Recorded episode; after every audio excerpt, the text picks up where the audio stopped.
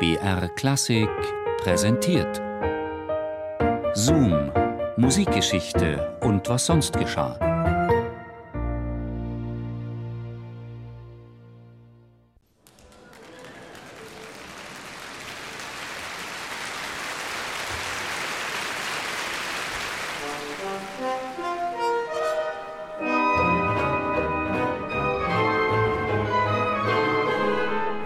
In hundert Augen lauert schon die Schadenfreude.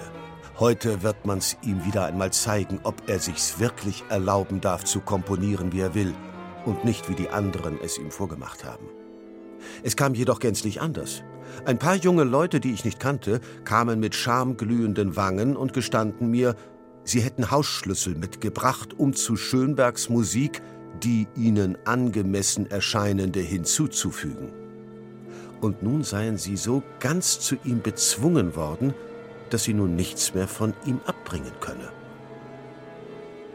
Der Skandal fällt vorerst aus. Ein Weggefährte erinnert sich. Schönberg, der Verkannte. Neue Töne in Wien im Februar 1913. Arnold, der umjubelte. Das Wunder der Gore-Lieder versöhnte die Stadt mit einem musikalischen Bürgerschreck. Unerhört. Wien feiert Schönbergs Musik. Die Gore-Lieder, die Legende von der Liebe des Dänenkönigs Waldemar zur schönen Torve. Abgesang auf ein untergehendes Jahrhundert. Eine Kantate komponiert mehr als zehn Jahre zuvor. Schwelgerisch tonal, spätromantisch überladen. Größenwahnsinnig besetzt. Solisten, Chöre, vielstimmiges Orchester. Wenige Tage nach seinem Triumph probt Schönberg mit einer kleinen Besetzung für ein Avantgarde-Konzert im Musikvereinssaal. Neben seiner Kammersinfonie stehen Werke seiner Schüler Webern und Berg, Lieder von Zemlinski und die Kindertotenlieder von Gustav Mahler auf dem Programm. Das Begräbnis des 1911 verstorbenen Komponisten hatte Schönberg in einem seiner Gemälde verewigt und Mahler hatte anlässlich des Skandals von Schönbergs Kammersinfonie im Jahr 1909 noch bemerkt: Ich verstehe seine Musik nicht, aber er ist jung. Vielleicht hat er recht.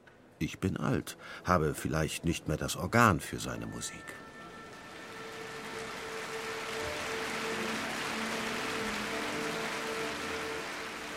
Arnold Schönberg hebt den Taktstock im Goldenen Musikvereinssaal in Wien am 31. März 1913.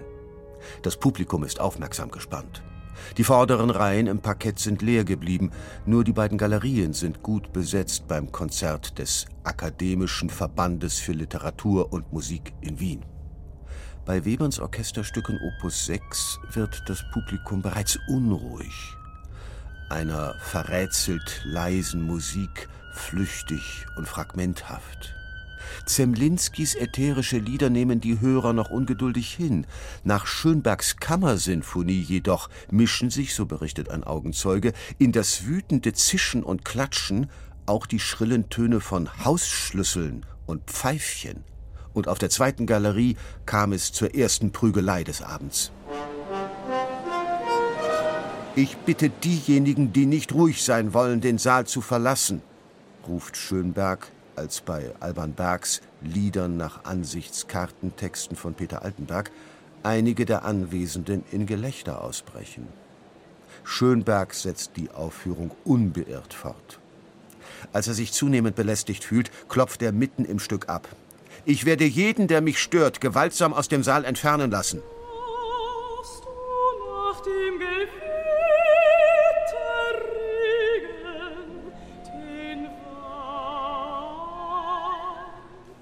Doch die Zischer beruhigen sich nicht.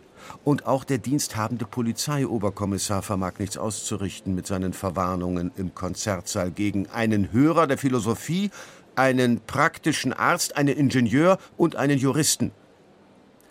Anton Webern verliert schließlich die Fassung und brüllt: Ruhe! Zum Teufel nochmal! Hinaus mit der Bagage! Einzelne Störer fordern, die Anhänger einer solchen Musik sollten nach Steinhof, in die Wiener Irrenanstalt geschafft werden. Bitte wenigstens die Kindertotenlieder Malers mit der gebührenden Pietät anzuhören. Als der Veranstalter des Abends, Gerhard Buschbeck, versucht, das Konzert zu einem guten Ende zu bringen, wird er bedroht. Sie schänden Mahlers gutes Andenken, wenn Sie seine Kindertotenlieder aufführen lassen, Sie Lausbub! Schließlich ohrfeigt der hilflose Veranstalter den randalierenden Mann in der ersten Reihe. Einzelne Besucher beschwören die Musiker, das Konzert abzubrechen. Das Licht geht aus. Der Saal wird geräumt. Ich habe mir vorgenommen, bei derartigen Konzerten nur noch mitzuwirken, wenn auf den Eintrittskarten ausdrücklich vermerkt ist, dass die Störung der Vorträge nicht gestattet ist. Schönberg ist empört über einen Skandal. Der Abend geht als Watschenkonzert in die Musikgeschichte ein, infolge gerichtlicher Auseinandersetzungen wegen einer Ohrfeige im Konzertsaal.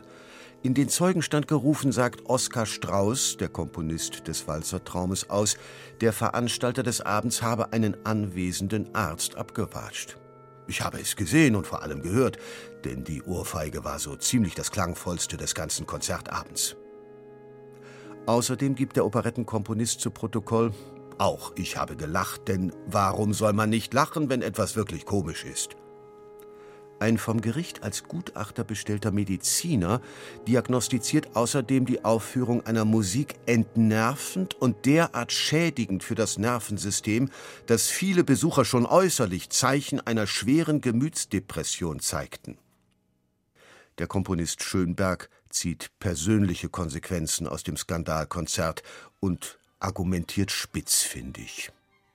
Juristische Ausführungen eines konservativen Revolutionärs im Jahr 1913.